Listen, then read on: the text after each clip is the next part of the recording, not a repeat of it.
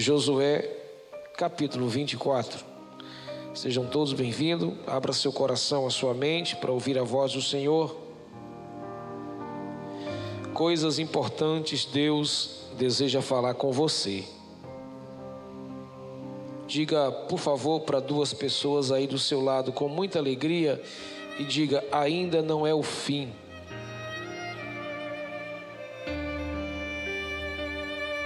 Só Deus sabe o endereço dessa voz.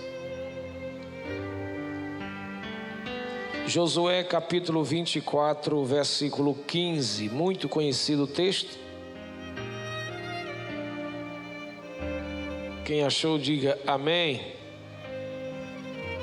Porém, se vos parece mal servir ao Senhor, escolhei hoje a quem sirvais se aos deuses que ficaram além do Eufrates que serviam os vossos pais, ou aos deuses dos amorreus, em cuja terras vocês habitam. Porém, eu e a minha casa serviremos ao Senhor. Diga aí para alguém: eu e minha casa continuaremos servindo ao Senhor. Você pode colocar sua Bíblia na cadeira e pegar na mão da pessoa do lado A e do lado B.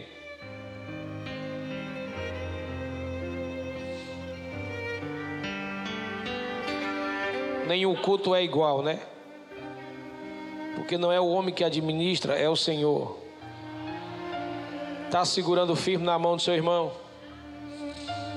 Feche os seus olhos e comece a profetizar. É hoje que Deus vai mover as águas sobre a nossa vida.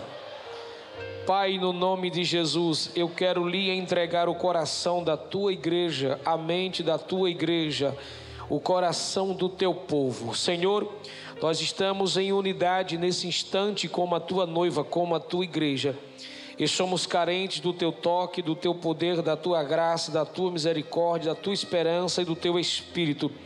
Que nessa noite nenhuma pessoa que entrou neste lugar saia daqui da mesma forma que entrou. Que cada uma delas, Senhor, receba hoje um toque especial.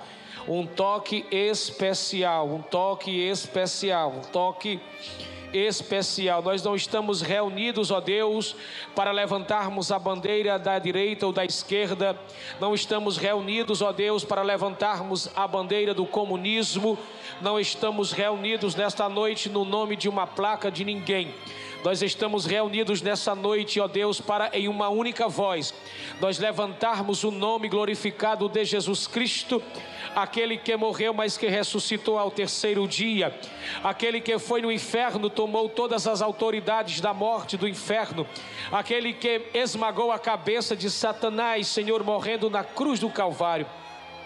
Estamos aqui na condição de servos, estamos na condição de filhos, estamos na condição de ovelha, estamos na condição de discípulo, estamos na condição de teus filhos, Senhor. Nós queremos nesta noite sentir o pairar da tua presença, da tua glória e da tua majestade. Pai, eu te peço que enquanto eu estiver ministrando a tua palavra, teu Espírito Santo, tome cada pessoa cativo neste lugar, que é o teu Espírito Santo, que és o mesmo ontem, hoje hoje será eternamente. Retorne, torne a batizar com o Espírito Santo, a renovar, Senhor, a, a, a mentalidade, o coração, o falar em línguas. Que nesta noite haja um poder sobrenatural no nosso meio de cura, de cura, de cura, de cura, de cura, de cura. Tira todas as infecções, tira todo o inchaço, tira toda a arma preparada, forjada contra a tua igreja, tira tudo aquilo que é negativo, tudo aquilo que foi preparado para desfazer, Senhor,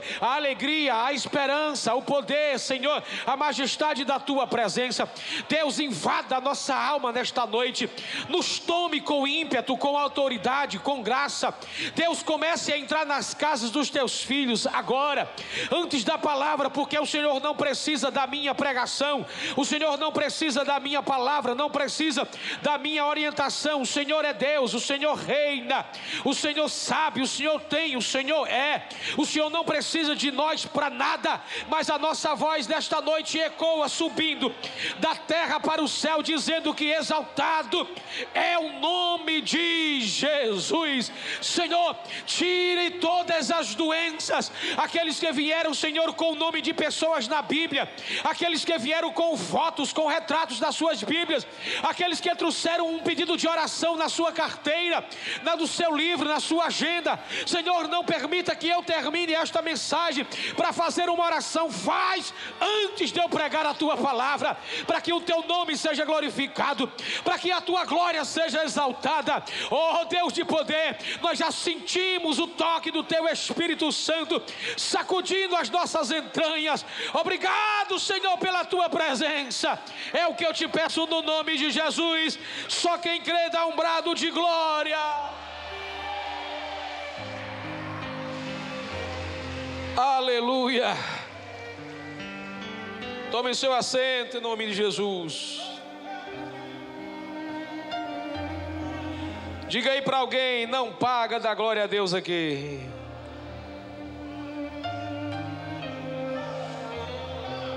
Meus irmãos, eu quero pregar sobre a família e as emoções.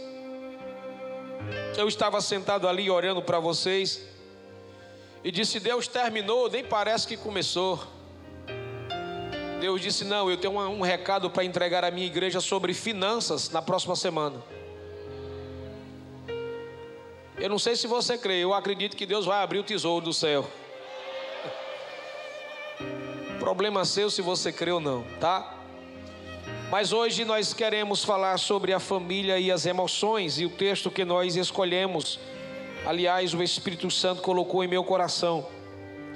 Foi este capítulo 24 de Josué que é o encerramento da história do povo no deserto e o começo da posse da terra Canaã, a promessa que Deus falara ao teu servo Moisés. A Bíblia diz que Josué e Caleb estão diante de uma nova jornada, de um novo tempo. Diga para alguém, um novo tempo porque eles sobreviveram às agruras do deserto e ali estavam diante de um desafio novo, que era tomar a terra por possessão, expulsar os gigantes que, estavam naquela terra, naquele período, e viver uma vida que Deus já tinha projetado para ele. Observe o detalhe da mensagem para você pregar, pe pegar e aplicar na sua vida. Deus faz coisas que a gente às vezes não imagina. A terra é nossa, a promessa é nossa, cabe a gente decidir se a gente vai ou não, se a gente abre a porta ou não, se a gente entra ou não, se a gente tira o gigante ou não, se a gente expulsa os capeta que estão lá dentro ou não, porque a terra é nossa, a terra é nossa, a terra é nossa, a terra é nossa, a terra é nossa, a terra é nossa.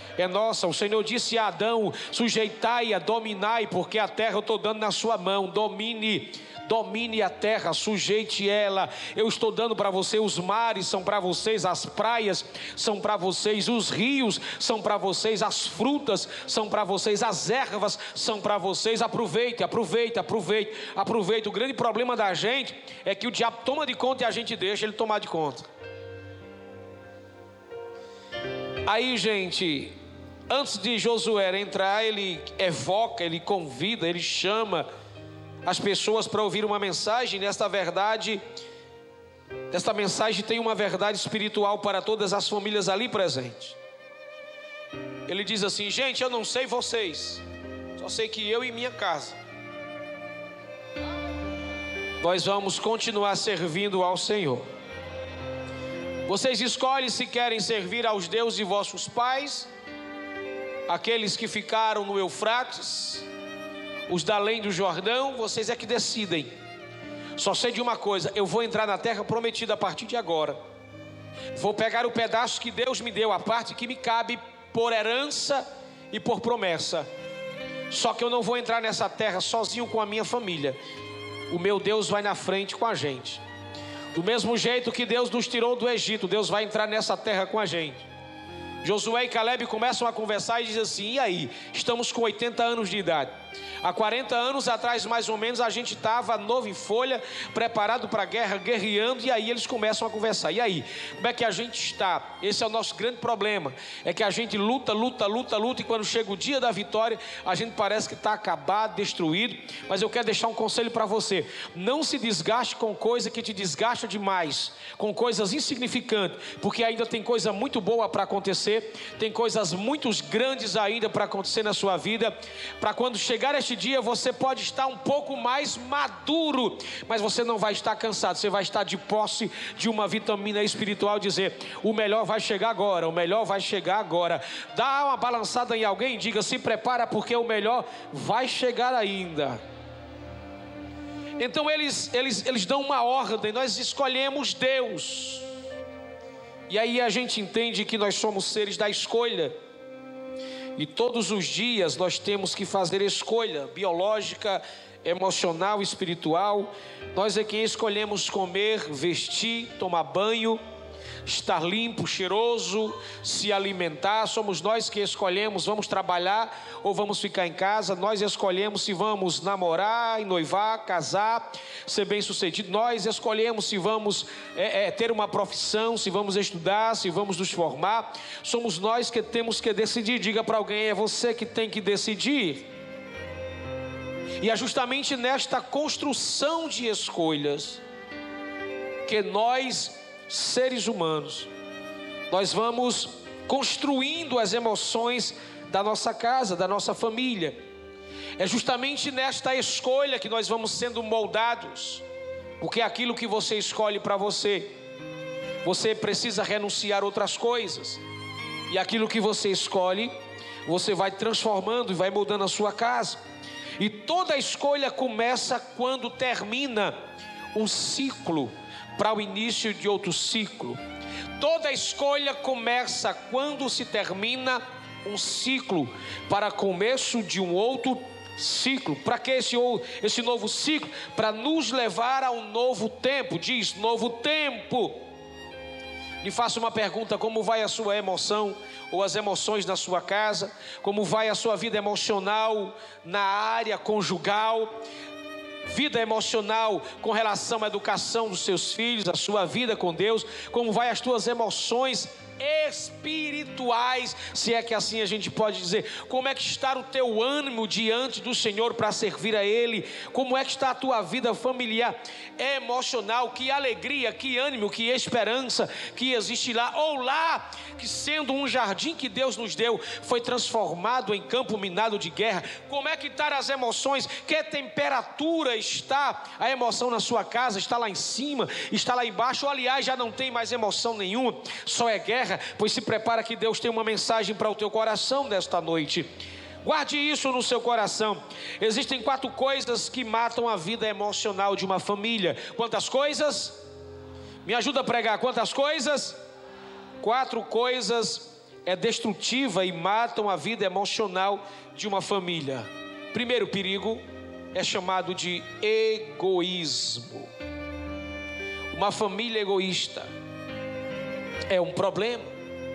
Ser egoísta é ser exclusivo de si mesmo, é viver no eu centralizado e nunca olhar para a família. É uma realidade nos nossos dias. Há muitos lares que os seus membros estão tomados pelo egoísmo, só sonham para si, só pensam para si, é cada um em seu quadrado. Foi Jesus que disse que uma casa dividida, ela não prospera. Imagine uma casa dividida, ninguém celebra a realização do outro, a conquista do outro, o troféu do outro, por quê? Porque os corações egoístas são corações invejosos, só pensa em si. O marido não celebra a conquista da esposa, a esposa não celebra a conquista do marido, os pais não celebram a conquista dos filhos, os filhos não celebram a conquista dos seus pais há uma guerra instalada, cada um no seu canto, no seu quarto, na cozinha, na sala, na garagem, no quintal, na frente, no trabalho, nunca junto, todos separados. É nessa perspectiva que vai se instalando a frieza, o individualismo, a cegueira, a apatia, a insensibilidade, a família, ela vai morrendo pouco a pouco por causa do egoísmo. Então, cuidado com o egoísmo, ele nasce todas as vezes que você sobe um degrau na vida, isto é, você se acha melhor que os outros. Suba os degraus da vida devagar e nunca se ache melhor do que ninguém, porque é na humildade, na simplicidade que Deus vai trabalhando você e vai te exaltando. Cuidado com esse olhar para o seu próprio umbigo, dizendo só eu, só eu, só eu, só eu penso no meu carro, só eu penso no meu trabalho, só eu penso no meu bolso, só eu penso no meu cartão, só eu penso no meu cheque, se é que ainda existe esse trem, só eu penso no Pix, só eu que penso na conta, é só eu, eu, eu, porque eu, porque eu, porque eu. Há um ditado popular na poesia que diz que uma andorinha só não faz verão. Diz para alguém: você não é único como família, há pessoas à sua volta, e são essas pessoas junto com você que faz uma história. Ninguém nunca faz história sozinho, ninguém nunca faz história sozinho. Vou repetir: ninguém nunca faz história sozinho. Tem que ter alguém do teu lado, tem que ter pessoas ao redor de você, tem que ter parceiros com você para construir um projeto chamado família. Então, cuidado com o egoísmo de se achar que é, que faz, que tem e que pode. Quem entendeu diz amém. Segundo problema que mata a vida emocional de uma família é a falta de iniciativa. Escute isso. A falta de iniciativa nas relações e da comunicação na família tem gerado uma doença crônica chamada de orgulho. Diz orgulho. O orgulho faz com que você não reconheça seus erros, suas falhas, suas meninices, seus desequilíbrios, suas truculências. O orgulho lhe fecha em você mesmo. O orgulho lhe põe na masmorra de você mesmo. E aí faz com que você não tome iniciativa para resolver. Não abra a porta não se levante, não haja, e esta falta de iniciativa desconecta o perdão, a desculpa, afasta a harmonia, a sintonia, o brilho, a alegria da família. Esta falta de iniciativa nos encastela, nos petrifica, nos isola, nos endeusa, mata o toque, nos separa de quem cuida de nós, porque nós vamos entrando dentro de nós e vamos criando os nossos castelos e vamos ficando isolados, e daqui a pouco nós estamos de nariz empinado, de queixo empinado, e já não estamos vendo mais absolutamente ninguém dentro de casa.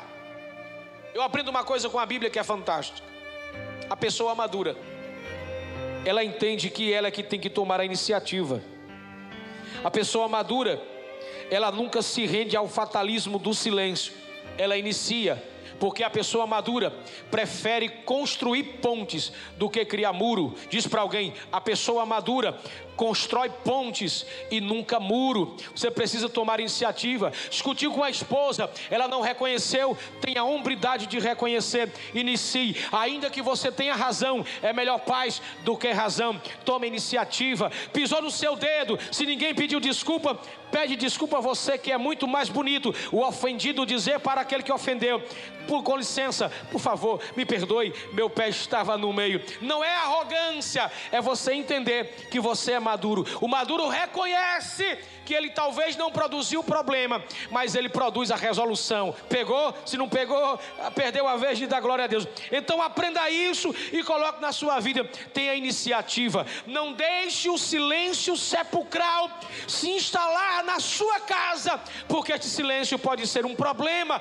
terrível para a sua vida. Gente que decidiram não falar, gente que decidiram não dormir mais junto, gente que não decidiram mais dar uma palavra de ordem, se separou e nunca nunca mais se encontrou. O diabo entrou no meio, a serpente entrou no meio e destruiu este casal. Você não pode ser derrotado pelo fatalismo do silêncio. Você é alguém maduro, alguém de iniciativa. Diz para alguém de iniciativa, de iniciativa de iniciativa, de iniciativa. Todas as vezes que Deus vê você tomando iniciativa, Deus está dizendo: está maduro, está maduro, está maduro, está maduro, está maduro. Se não der glória agora a Deus é porque está totalmente fora. E Deus só dá benção para quem está maduro, benção para quem está maduro, benção para quem está maduro, vitória para quem está maduro, vitória para quem está maduro, vitória para quem está maduro, vitória para quem está maduro, vitória para quem está maduro. O teu inimigo pode até dizer: ô oh, besteira, foi eu que humilhei ele está pedindo perdão porque o teu inimigo não entende que o maduro é que recebe dos céus a bênção, a graça e o poder. Tem alguém aí para dar glória? Terceira verdade que mata a vida emocional de uma família é a falta de manutenção do amor dentro de casa. A manutenção do amor ainda é um desafio para esta geração. Em um tempo tão cheio de parafernálias, falta-nos a manutenção do amor. Diz essa palavra, manutenção do amor. Está faltando isso. Se a gente não fizer manutenção no carro, quebra. Se não fizer manutenção na casa, quebra. Se não fizer manutenção nos instrumentos, arruína.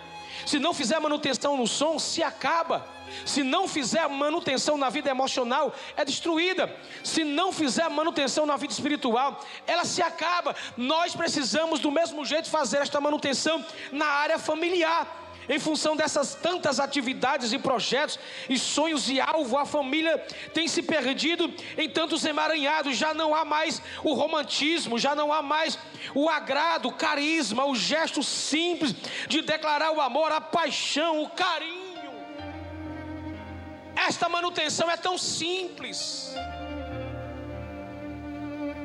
É um cochicho no pé do vidro é uma mensagem de bom dia, você está bem, como está o seu dia. Talvez para uma geração tão rígida, tão grossa, tão engessada, tão, tão ignorante, tão estúpida, diga que isso é bobagem.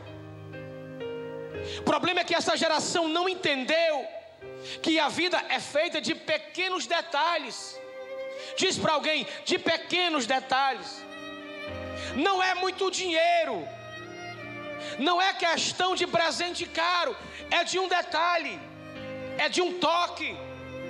Você sabia que a ciência diz que um toque seu, um toque, apenas um toque, pode mudar totalmente a conjuntura daquilo que alguém tem como defesa de verdade? É um toque, um abraço numa geração nossa que está tão fechada, um abraço faz toda a diferença. A manutenção da casa, da família precisa acontecer. A partir disso, parece que já não há mais romantismo, parece que só se compra vela para levar para cemitério ninguém faz mais uma, um jantar à luz de vela, ninguém faz mais um romantismo, ninguém mais trabalha nessa perspectiva de gerar o amor, de começar, de saber que no começo era difícil, mas que está vivendo hoje numa vida totalmente abençoada, porque Deus foi gerando caminhos abertos para que você pudesse crescer.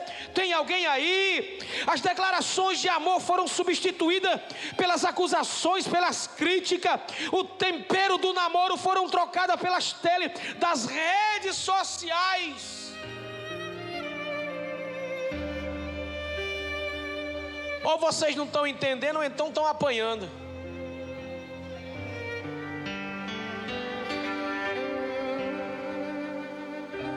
O casal trocou o momento de amor, de paixão,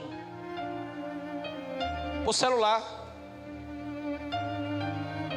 O cara está do lado olhando a mulher pelada, a mulher está do outro lado olhando a manequim, se não tiver olhando o garanhão lá na academia. Eles estão juntos, mas estão separados. O cara está olhando as coisas que vão acontecer amanhã na política. A mulher está olhando ah, uma coisa é, que ela viu nas vitrines da vida. Eles estão divididos e eles não entendem que ali é o ninho. Diga ninho onde Deus paira em um culto doméstico. Hoje vocês vão sair daqui escandalizados comigo.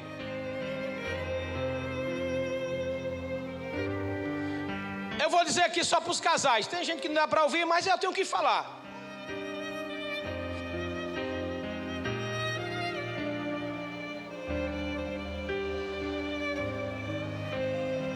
Vou pegar só para você agora.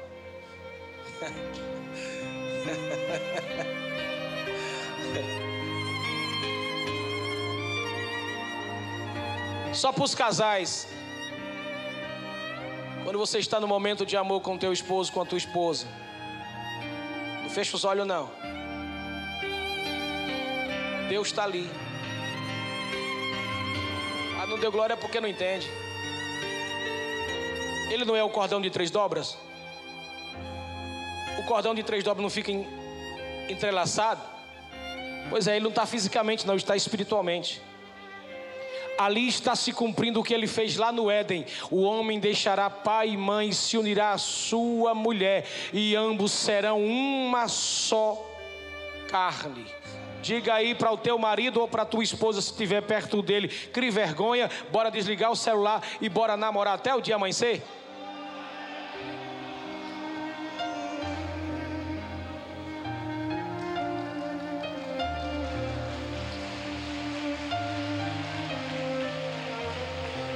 Já não existe mais o lúdico, o engraçado, o descontraído entre, os, entre o marido e mulher, não existe mais, não existe mais o lúdico, a brincadeira, o engraçado entre pais e filhos, não há renovo, não há novo, não há encanto, não há mais belo. Os lares estão enferrujados, estão secos, estão apáticos, envelhecidos, faltando manutenção.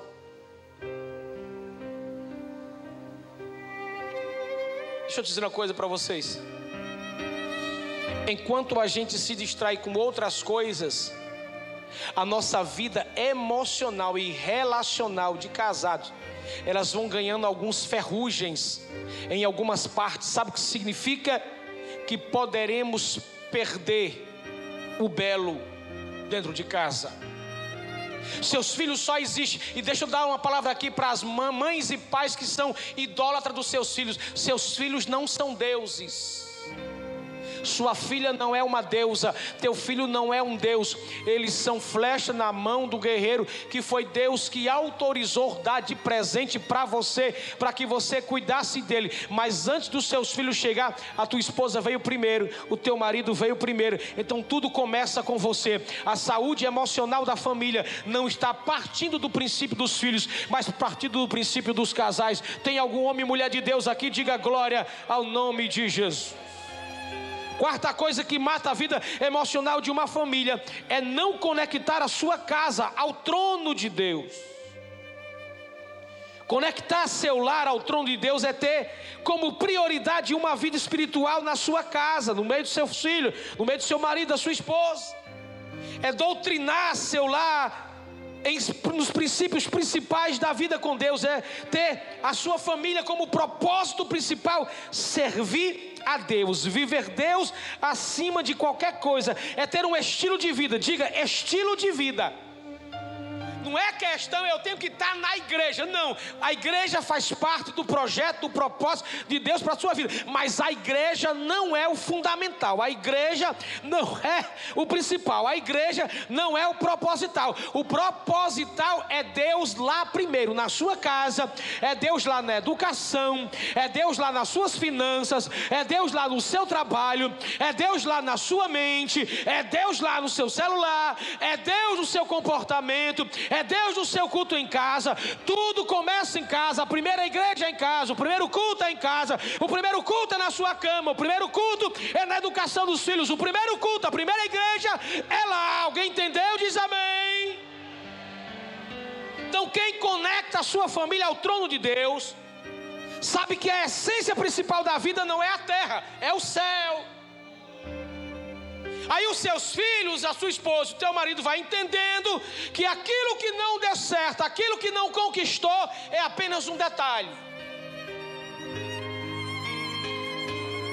Porque tem família morrendo porque não conquistou certas coisas. Diz para alguém: conquista aqui na terra é só um detalhe. Pode dar certo, pode não dar. Se deu certo, amém. E se não deu, amém de novo.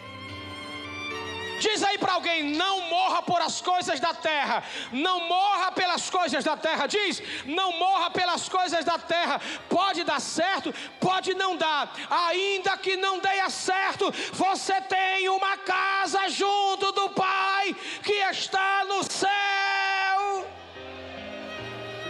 Então, uma família conectada ao trono de Deus, ela supera seus problemas emocionais supera seus problemas financeiros, espirituais e sociais. Uma família conectada a Deus supera tudo.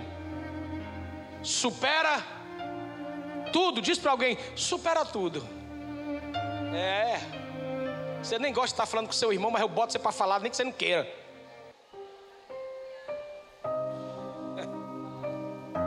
Supere. Se você chegou até hoje aqui, é porque Deus tem alguma coisa para você. Não, não, não, não, não, não, não, você não entendeu. Preste atenção, se até hoje você chegou nesse culto aqui, é porque o Eterno tem alguma coisa para a tua vida, cara. Tem alguma coisa para você. Não é possível. Não é possível. Se a tua família chegou até aqui hoje viva, com todas as guerras, é porque Deus tem um propósito bem grande aí. Não, tem propósito bem grande. Gente, eu já estou começando a receber os testemunhos desta campanha, dessas terças-feiras que Deus está fazendo. Você não tem noção do que Deus está fazendo. Você não tem noção do que Deus está fazendo. É muito demônio batendo em retirada. É muita gente sendo liberta. É muita gente sendo curada. É portais e portões sendo abertos. Você não tem noção do Deus que você serve. Diz para alguém aí: o nosso Deus é grande, viu?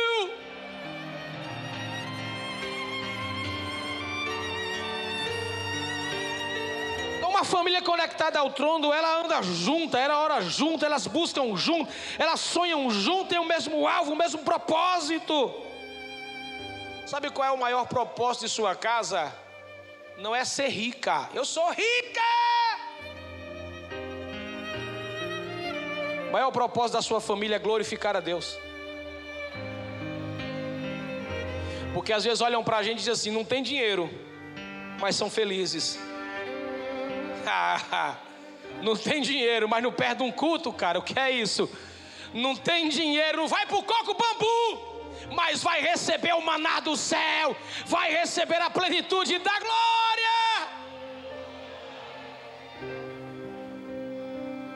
Diz aí para alguém, você é chique, bem. Ah, não, não, me ajuda, vai, diz, você é chique, bem. É, não, hein? Disseram para mim um dia, com todo desaforo assim, sabe, Paulinho? Pastor, me diz uma coisa. Vocês dizem que são crentes, se alegram, são felizes. Mas vocês, vocês não parecem que são felizes. Eu disse, como? Me prova. Vocês não vão à festa? Eu disse, sério? É. Vocês não bebem cachaça? Eu digo, tem que fazer careta?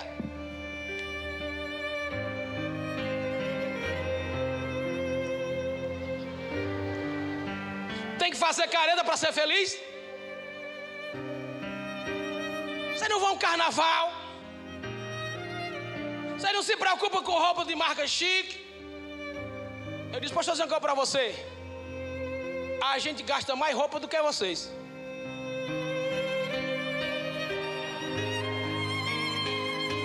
A gente gasta mais perfume do que vocês. A gente vai para mais festa do que vocês. A gente não bebe cachaça, mas a gente se embriaga com a glória do Espírito Santo. Não se embriagueis com vinho em que há contenda, mas enchei-vos do Espírito Santo. Ei, vocês não têm esperança de futuro. A gente ainda que tropeça, a gente vai morar no céu. E a Bíblia diz que o nosso nome está escrito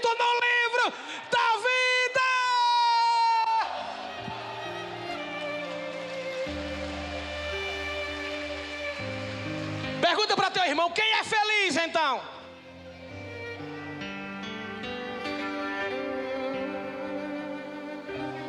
Eu já vou dizer para as irmãs do perfume: já está acabando, que é todo dia perfume, velho. Manda mais, papai. É festa. Chegaram para mim assim, assim, pastor, me disse uma coisa: vai ter uma festa grande é, do aniversário da igreja. Eu disse, meu filho, eu não entendi festa grande, que todo culto para a gente é festa grande. Irmãos, domingo, a sensação que a gente tem domingo é que é um congresso. Igreja lotada, o povo alegre, fluindo a presença, a glória. Porque algumas pessoas têm a concepção de que festa, para ser festa grande, tem que trazer um ídolo. Ah, pastor, tem que trazer. Eu entendo, eu, entendo que a gente gosta de algumas pessoas que elas elas são carregadas de Deus. Eu, eu, eu entendo essas coisas, mas deixa eu dizer para você: todo culto tem a presença do Espírito Santo de Deus. Aleluia. Diz para alguém: a gente não dá viagem perdida. Para o bolo não ficar incompleto, existem quatro segredos que levam a sua família à vitória. Está preparado para receber? Diz aí para teu irmão: aperta o cinto. Primeiro segredo para sua família ser bem-sucedida, abençoada e receber vitória. Diz assim: postura espiritual. Olha a postura de Josué: eu e a minha casa. É isso aí, é isso aí, é eita, eita. A postura de Josué é: eu e a minha casa. A sua casa tem homem? Na sua casa tem homem? Lembra do que é que dizia o grande Golias gritando: Tem homem aí? Tem homem aí? Tem homem aí? Deixa eu fazer uma pergunta de novo para ver se os machos começam a botar a voz para fora. Na sua casa tem homem? Tem macho de verdade aí? Parece que os homens é tudo miado hoje, né? Tem! Tem! Lá em casa quem manda é minha mulher. Lá em casa também. Até para dizer que ela que manda, a gente tem que falar que nem homem, rapá. Ora, ma. Isso é ser feliz, gente. O que Josué está dizendo, eu e minha casa serviremos, sabe o que é? É que ele tem uma posição espiritual dentro da sua casa. Está na hora da família cristã tomar uma posição espiritual, escolher de que lado está. Bate em alguém e diz: escolhe qual é o lado que tu quer, tá? De Deus ou do diabo? Da igreja ou do mundo? Qual é o lado que você quer estar? Tá? Não existe meio termo. Não existe voto nulo. Cai para algum canto, cara. Você tem que escolher tomar uma posição espiritual. A postura espiritual é o primeiro nível na vida de uma família. É esta vida espiritual que mede a felicidade e o futuro de uma casa. Tem uma coisa, o pau vai quebrar, mas aqui em casa é Deus, aqui em casa é Deus, aqui em casa é Deus, aqui em casa é Deus. Pastor, botaram um, shopping do lado, colocaram um mega supermercado do outro, colocaram um mega empreendimento do lado, atrás colocaram um mega hotel para rico, e eu fiquei bem apertadinho, mas segura a tua posição de homem, de mulher espiritual espiritual, de família espiritual, ainda que se levante onze mil demônios, mil vai cair ao teu lado, dez mil à tua direita, e você não será atingido. Tem algum crente aí?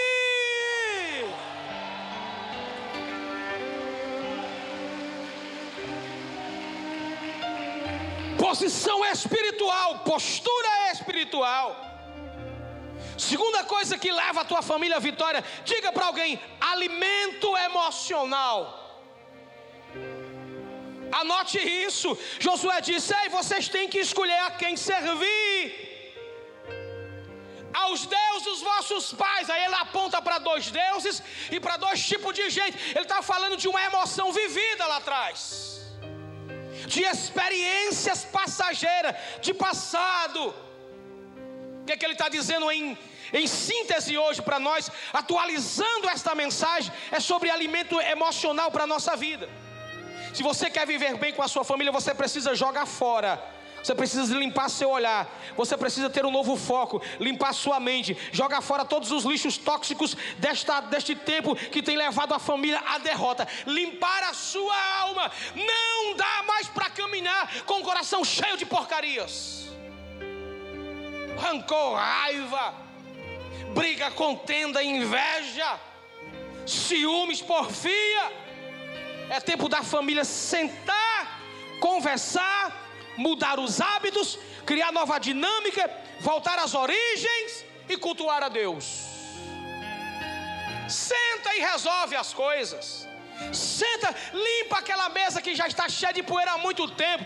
Tire a sua melhor louça, o seu melhor cristal, tire o seu melhor talher, tire o melhor, o melhor tipo de pano de prato que você tem, organize, faz o melhor jantar, senta com a família para resolver as questões.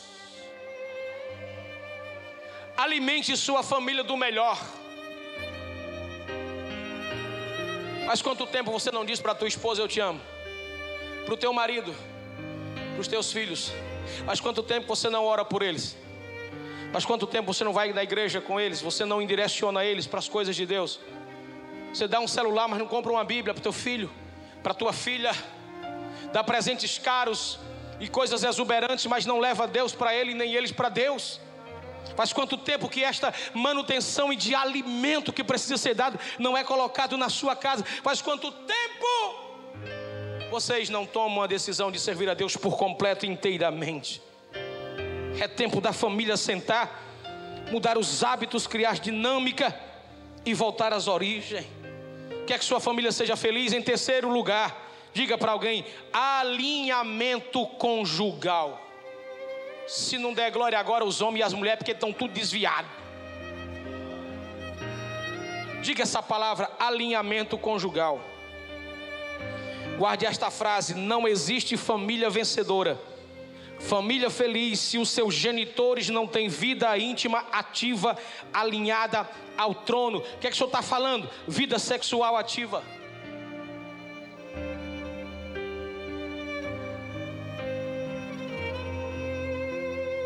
Engraçado, a gente vai escutando a, a, a, as redes sociais, aí tem um pastor Cláudio Duarte, que é muito engraçado e eu gosto muito dele.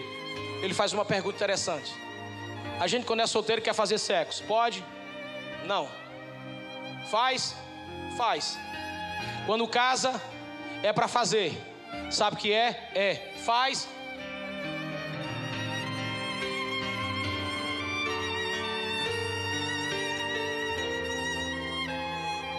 Existem muitos tipos de desculpas.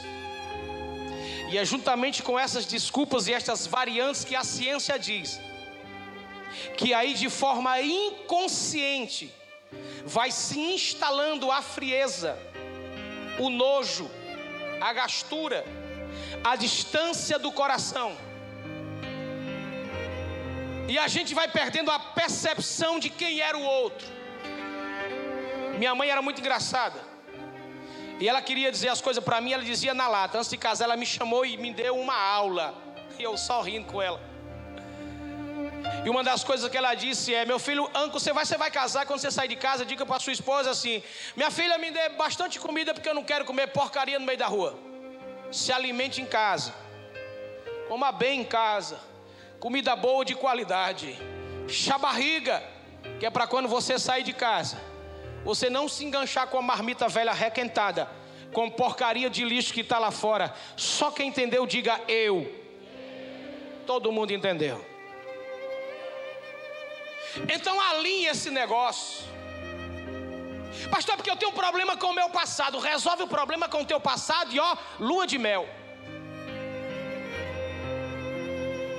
A falta deste alinhamento gera problema. Deixa eu contar uma coisa bem engraçada para você. Vocês vão rir, mas, mas é a realidade. Eu estava numa igreja e chegou uma moça muito bonita, grandona, toda bem feita. E ela disse: Pastor, eu sou bonita? Eu digo: É, minha filha. Eu sou gostosa? Eu digo: Aí complicou eu falar para você, né?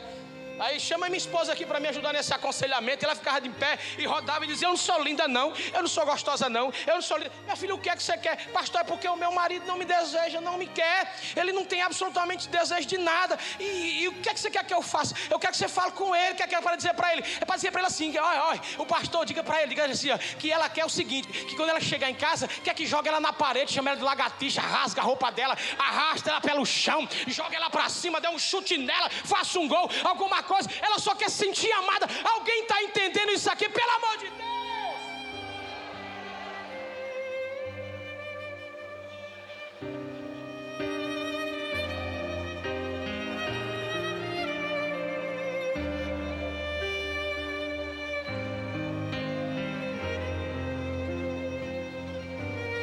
Vai um recado para você, marido e mulher.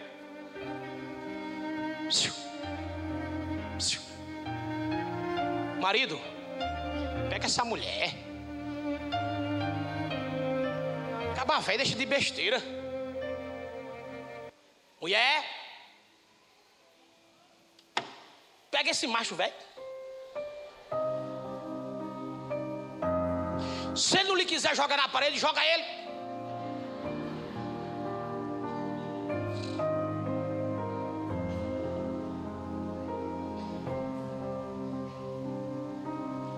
Deixa eu dar um recado para você, bem forte. Se você não fizer, a serpente faz.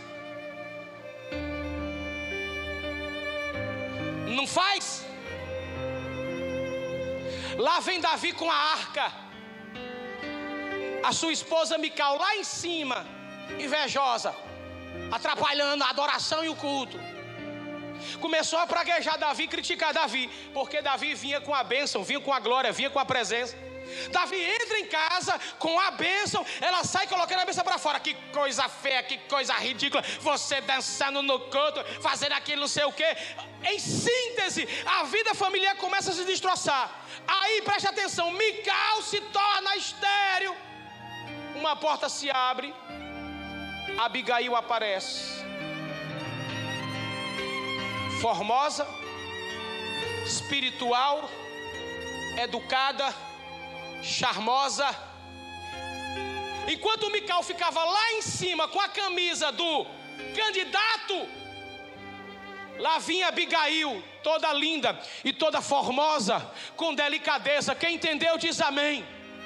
Então, cuidado com a serpente. Diz aí, cuidado com a serpente. Alinhe as coisas em sua casa. Só quem entendeu, fica de pé e dê glória. Termina a mensagem. Está faltando um item. Qual é o último segredo, pastor, para a família ter vitória? Diga comigo: liderança sacerdotal. Aqui está o ápice da mensagem. Que mais tem destruído os filhos nesta geração é a ausência de uma liderança sacerdotal em casa. Os pais precisam entender que eles assumem diante de Deus uma posição de sacerdotes espirituais dos filhos. Os pais são responsáveis direto pela vida espiritual, profissional, educacional, emocional, ministerial dos filhos. É os pais. Nós somos ao mesmo tempo pai, pastor, sacerdote, profeta, porque nós direcionamos, alimentamos, protegemos, oramos, sacrificamos e doutrinamos os nossos filhos. Segredo está nas suas mãos de conectar a sua família ao trono da graça. Diga para alguém: pega a tomada da sua casa e conecte no altar ligue ela no altar. A energia que precisa para a tua casa estar no trono, a alegria que precisa para a tua casa estar no trono, a força que você precisa para a tua casa estar no trono, o poder que você precisa na sua casa estar no trono. Diga conectar no trono, conectar no trono, conectar no trono, conectar no trono. Quando você conectar no trono, você verá que a esperança de Deus estará viva sobre a sua vida e sobre a sua casa. Quem entendeu, diga glória a Deus. Quem precisa de oração, vem para o altar orar comigo.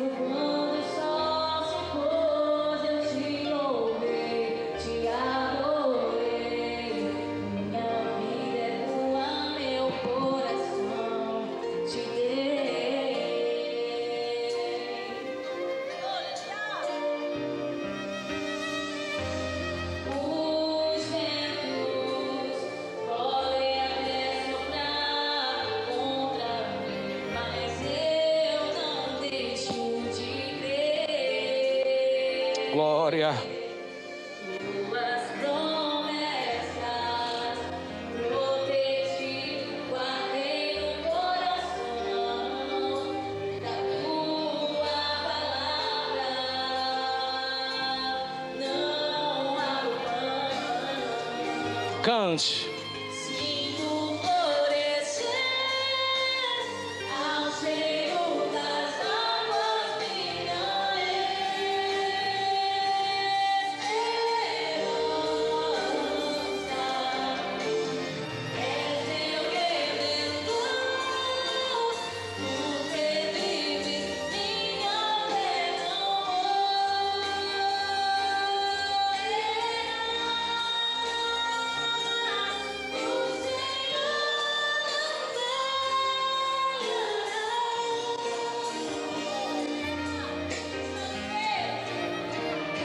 cantando, olhos fechados,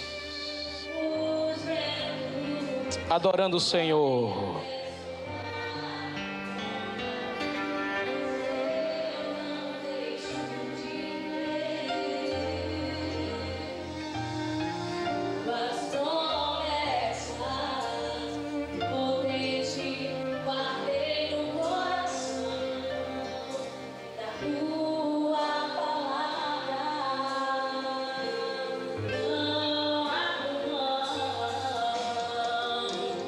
Sinto florescer ao cheiro das águas minha esperança. És meu redentor, porque vives minha fé não morrerá.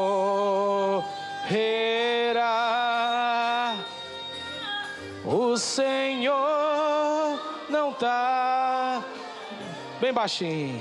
Pai, em nome de Jesus. Deus, eu quero entregar à família. Cada pessoa aqui que representa um lar. Cada coração que chegou nessa noite, que veio com um propósito, propósito de ouvir a tua voz, trouxeram seus problemas, suas dificuldades, seus medos, seus traumas Trouxeram, Senhor, seus desafios, trouxeram suas doenças, suas anomalias, trouxeram seus sonhos, ó Deus, de muito tempo, sonhos de longe, sonhos que faliram, mas acreditam, Senhor, que Tu és o Deus que ressuscita sonhos, Tu ressuscita sonhos, Tu ressuscita sonhos, Tu ressuscita sonhos. Tu és o Deus que ressuscita sonhos. Tu transformas lares, ó Deus. Tu transforma corações. Deus, tu transforma mentes, ó Pai. Tu liberta, tu és o mesmo Deus ainda que liberta, o mesmo Deus que liberta, liberta do oprimido, Senhor. Liberta da mentalidade ignorante, ó Pai, que é a pior de todas elas. Tu és o Deus de milagre. Tu és o Deus que multiplica azeite, farinha. Tu és o Deus que consola, Senhor, aquele que perdeu, aquele que está desconsolado. Tu és o Deus de paz que traz paz àquele que está em guerra. Tu és o Deus de esperança que traz esperança àquele que está abatido, desesperançado. Tu és o Deus de vida. Pai, eu apresento cada um dos teus filhos que estão aqui no altar, os que estão em toda a igreja, os que estão no anexo, os que estão no estacionamento, os que estão passando e levantam as mãos. Ó oh, Pai, eu apresento os músicos, eu apresento os obreiros, suas casas, eu apresento, Deus, suas finanças, nossa vida, nossa casa, nossos filhos, as filhas, ó oh, Pai. Nós apresentamos os matrimônios, os relacionamentos, estamos colocando em Teu altar, Senhor, todas as coisas, estamos tirando da nossa mão e colocando na Tua mão, estamos pegando, Senhor, o fio da tomada e a tomada no fio e conectando no Teu altar para que haja luz na nossa casa, haja tempero na nossa casa, haja sal em nossa casa. Deus, demole as fortalezas do inimigo. Pai, quebra as correntes do mal, quebra a lança, quebra os carros, corta as correntes, traz, ó Deus, uma cura, uma libertação, traz uma resposta para a tua filha que pede, que chora, que clama, que geme há muito tempo, dizendo para o Senhor que não aguenta mais, que não suporta a humilhação, o desprezo, a solidão, a angústia. Ó Deus, tu és o Deus que ouve, tu, disseste na tua palavra: pedi, pedi, buscai, batei, porque vai haver resposta, vai abrir porta, vai haver, Senhor, resolução das coisas. Deus que habita nos mais altos céus, Deus de toda a riqueza, abençoe a vida financeira dos teus filhos, abra portas, Senhor, abra portas, portais e portões, tu és o Deus que multiplica, abençoe, Senhor, aqueles que colocaram causa nas tuas mãos, que fizeram votos, ó Deus, abre as portas, ó Deus, resolve as questões de muito tempo, jurídicas, que estão lá, Senhor, humilhantes, pesadas, ó Deus, irresoluta. Tu és o Deus, o Deus que abre gaveta, que abre porta. Tu é quem manda no juiz e manda no promotor. Tu é quem manda nos grandes governadores, senadores, presidentes, juízes. Tu és o Deus que habita em cima. Seu trono não fica vazio. O teu nome é poderoso. Tu és o Deus de todas as causas. És o Deus do órfão, da viúva, do inocente. Tu és o Deus do desprezado, do solitário, és o Deus do pobre, do rico, tu és Deus, tu permanece para sempre, é o Pai, é o Pai, é o Pai rico de poder e graça. Nesta noite nós declaramos que nós e a nossa casa te serve, te serve e vai continuar te servindo para toda a vida, Senhor. Traz a tua bênção traz a tua paz, manifesta a tua bênção e manifesta a tua paz no meio do teu povo. É assim que eu te peço e já te agradeço no nome de Jesus. E só quem crê diz amém.